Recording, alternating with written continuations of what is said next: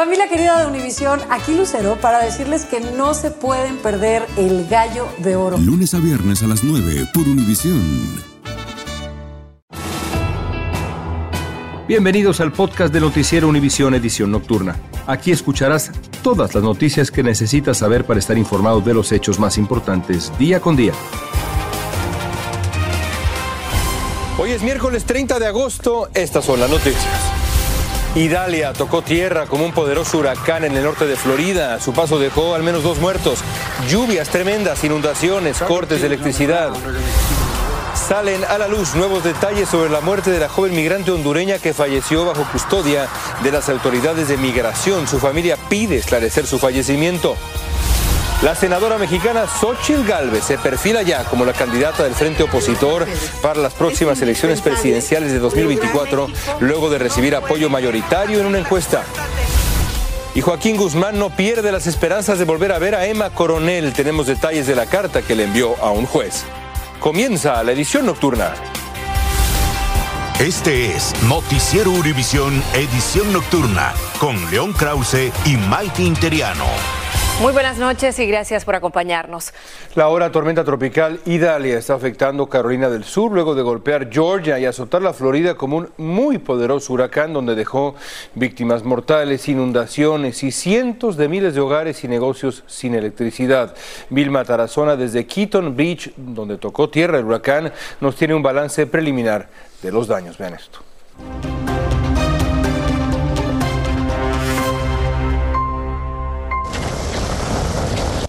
El potente huracán Idalia descargó su furia en la Florida. Tocó tierra como un peligroso ciclón de categoría 3 cerca a Keaton Beach. Si de aquí vio una marea alta de casi 5 pies. Se vieron dramáticas imágenes de calles convertidas en ríos. Este barbecue quedó flotando al igual que varios vehículos.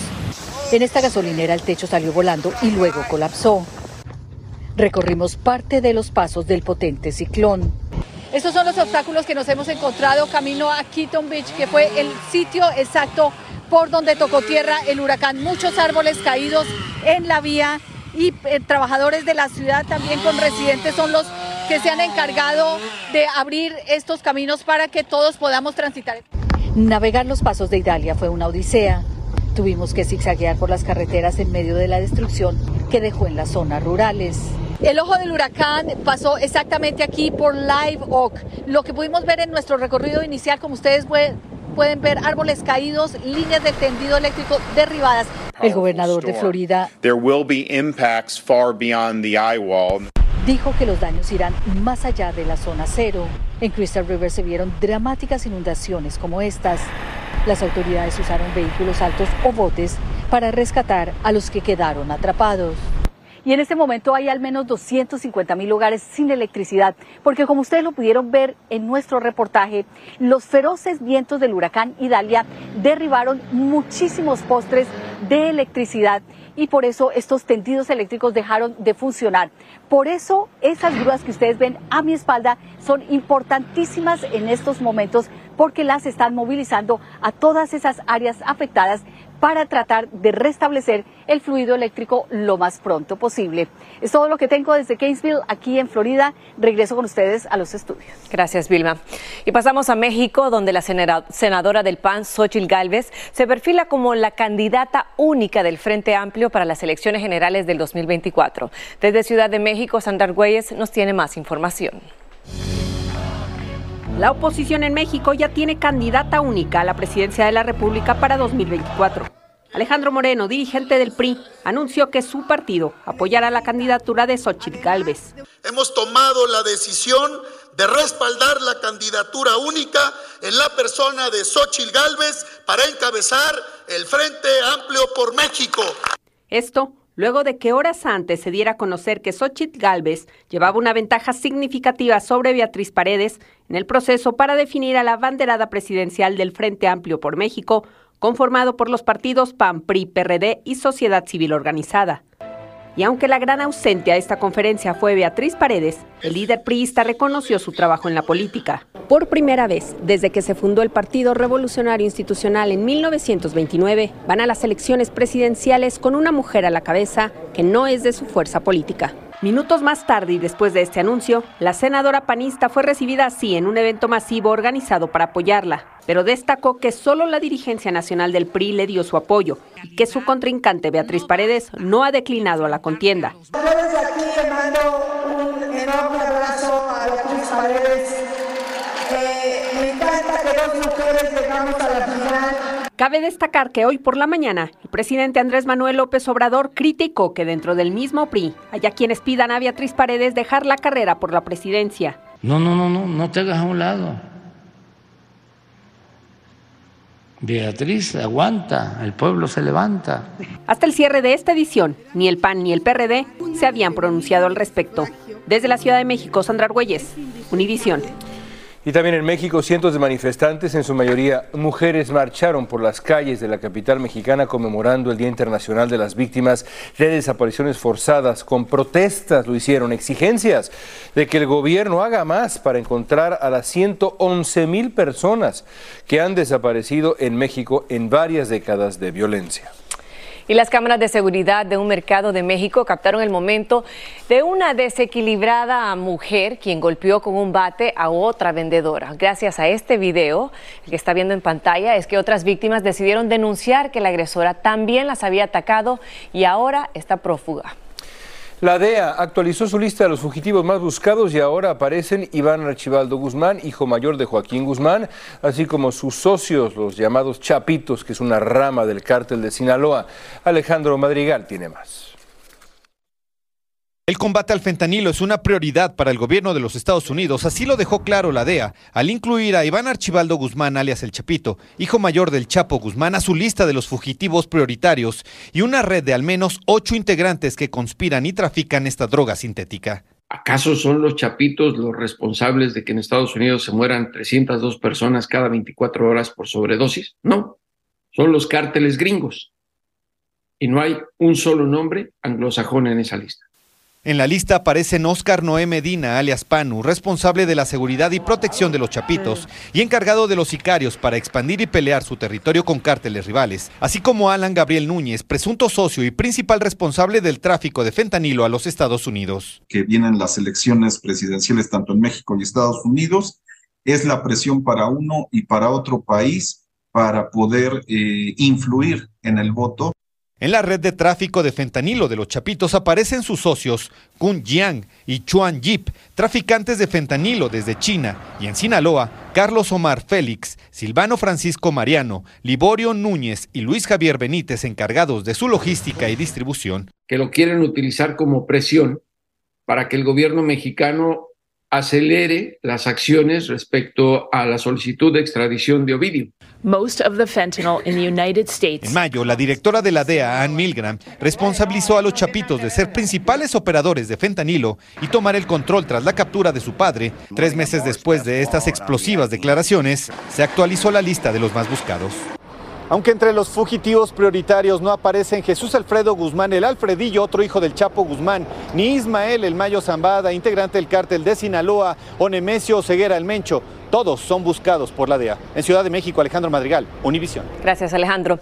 Y las autoridades de Texas están tras la búsqueda de Rafael Antonio Hernández González, de 42 años, quien es sospechoso de asesinar a su propia hija y a su novio, que era el jefe de ella y con quien compartía el apartamento. Aún se desconoce los motivos que lo llevaron a cometer los crímenes, pero la policía está pidiendo ayuda a la comunidad para poderlo localizar.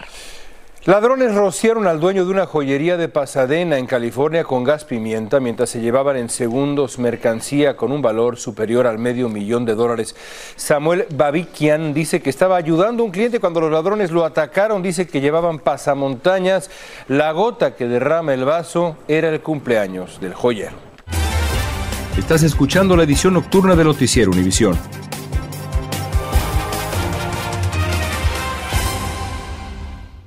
Familia querida de Univisión, aquí Lucero para decirles que no se pueden perder el gallo de oro. Lunes a viernes a las 9 por Univisión.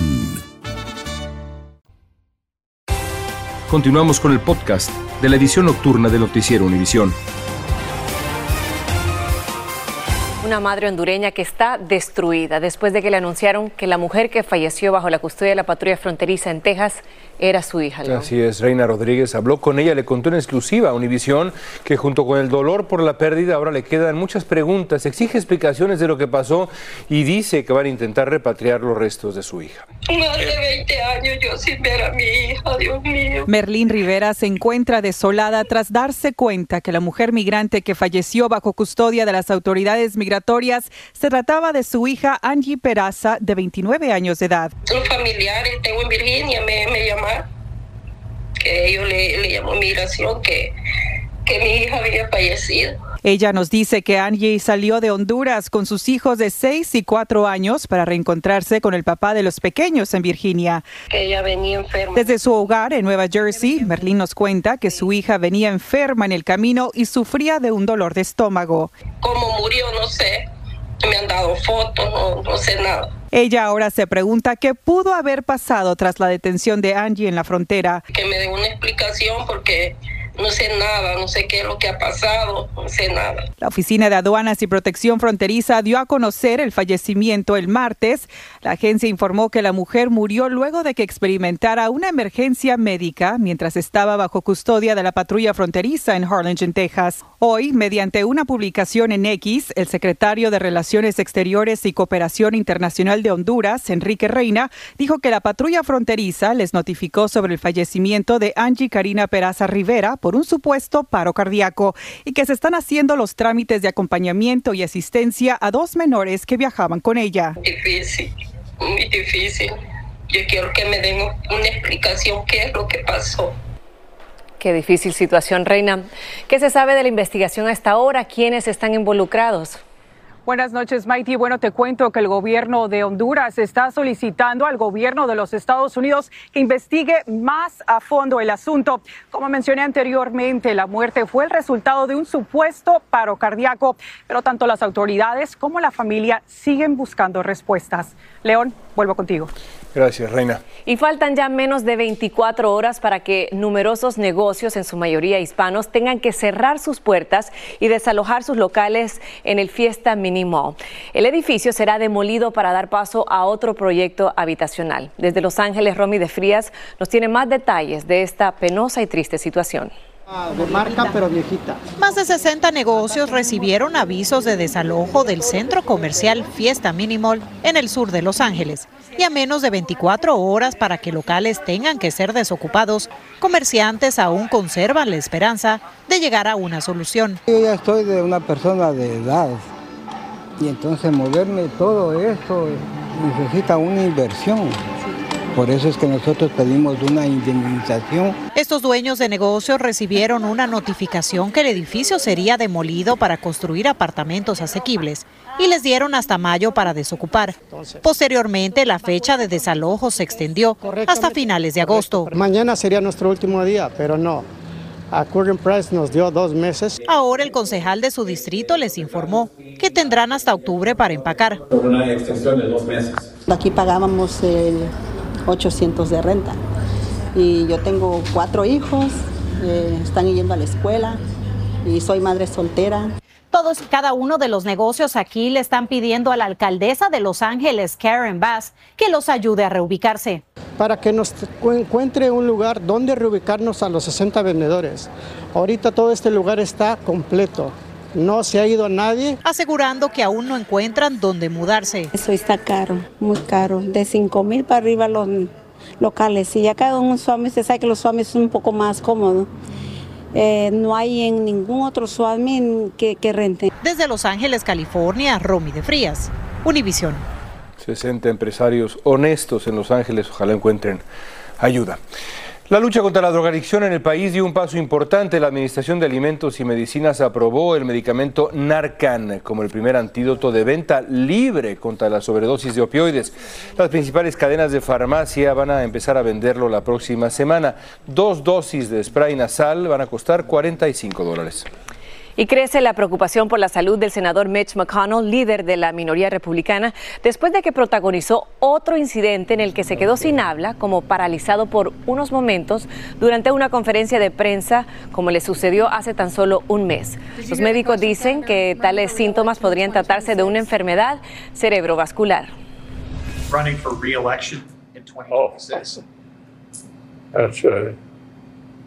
La oficina de McConnell expresó que el senador está bien y que solo se sintió algo mareado y como vieron ahí se quedó mudo. Añadieron que como medida de precaución consultarán con un médico. El exabogado de Donald Trump, Rudy Giuliani, perdió la demanda por difamación interpuesta contra él por dos empleadas electorales de Georgia, que Giuliani señaló al hacer falsas afirmaciones de pues, manipulación de papeletas eh, electorales en ese estado. El juez aceptó que ellas sufrieron daños emocionales y de reputación, por lo que Giuliani tendrá que indemnizarlas por daños y perjuicios por una cantidad sin especificar, pero que será grande, de verdad. El estado de Texas va a poner en práctica próximamente, el próximo mes, nuevos límites de velocidad variables en sus carreteras, esto según las condiciones del tiempo o trabajos de mantenimiento. Esto para intentar evitar esos graves accidentes que se dan en las carreteras, por ejemplo, por el mal tiempo y demás. Van a avisar a los conductores con carteles digitales, móviles o señalizaciones físicas. Agosto terminará con un evento espectacular, la superluna azul, que lucirá más cercana al planeta Tierra y será la más brillante del año. Se llama así porque es la segunda luna llena del mes. Podrá verse desde hoy hasta mañana 31 de agosto, siempre y cuando las condiciones del tiempo lo permitan. Así que aprovechemos para verla porque la próxima vez que veremos una superluna azul será hasta el año 2037. Continuamos con el podcast de la edición nocturna de Noticiero Univisión. Este martes se confirmó que una de las camionetas de la agrupación Fuerza Regida de Corridos Tumbados fue agredida por un comando armado mientras circulaba en una autopista de México. En el ataque murió un colaborador del grupo musical. Al paso de las horas se dijo que todo se trató de un intento de asalto. 11 personas que viajaban en un vuelo de la compañía aérea Delta fueron al hospital al llegar a Atlanta, Georgia, después de sufrir graves turbulencias antes de aterrizar. Algunos estaban lesionados. En el vuelo procedente de Milán, Italia, viajaban unos 151 pasajeros y 14 miembros de la tripulación. Y bueno, el beso del presidente de la Federación Española de Fútbol, Luis Rubiales, a la capitana de la selección española en el Mundial Femenino, Jenny Hermoso, podría tomar un nuevo giro. Esto tras la difusión de un video grabado horas después del triunfo de España en un autobús. Jenny Hermoso enseña, ahí la vemos, un celular en el que compara la foto del beso con el que se dieron en 2010 la entonces reportera Sara Carbonero y el entonces arquero de la selección española Iker Casillas, que hasta donde yo recuerdo eran pareja oficialmente, pero en fin. Quienes defienden a Rubiales dicen que es prueba de que Hermoso no le dio importancia al beso durante las celebraciones. Qué escándalo esto. Y el ex pelotero dominicano David Ortiz denunció en sus redes sociales que está siendo extorsionado luego de que le hackearon su teléfono celular. Big Papi dijo que también le habían hecho fraude en algunas de sus cuentas bancarias. Continuamos con el podcast de la edición nocturna de Noticiero Univisión. Joaquín Guzmán no pierde la esperanza de recibir visitas de su esposa Emma Coronel y de sus hijas en la prisión de máxima seguridad en Colorado, donde está cumpliendo una condena de más de 30 años. Así es, León, y para ello envió una carta al juez federal que supervisó su caso. Emma Coronel podrá verlo después del 13 de septiembre cuando termine su detención de tres años. Escuche esto, dos niñas conquistaron corazones tras perder una carrera anual para menores de 14 años vestidos de dinosaurios. Aunque ellas solo tienen cuatro años, dieron lo mejor en una prueba dura en el estado de Washington.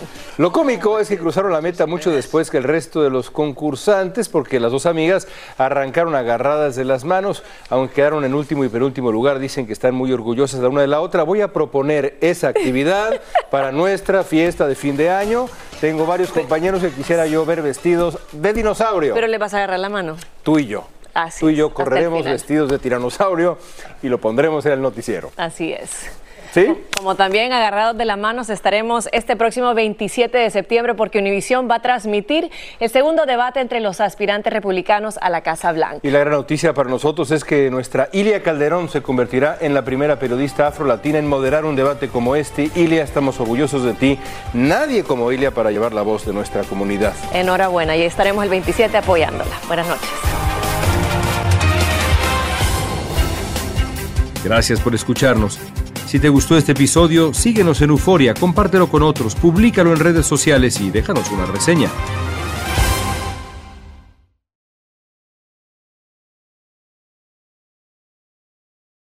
Dicen que traigo la suerte a todo el que está a mi lado. Y esa es mi mala fortuna. Basada en el clásico de Juan Rulfo, llega Univisión, El Gallo de Oro. Supongamos que la caponera puede inclinar la suerte a quien ella quiera. ¿Estás tardando en conquistarla? Con Lucero, José Ron y Plutarco Asa. Este gallo me está cambiando la vida. En una historia legendaria de amor y azar. No trates de cambiarme, no lo vas a lograr. El Gallo de Oro, lunes a viernes a las 9 por Univisión.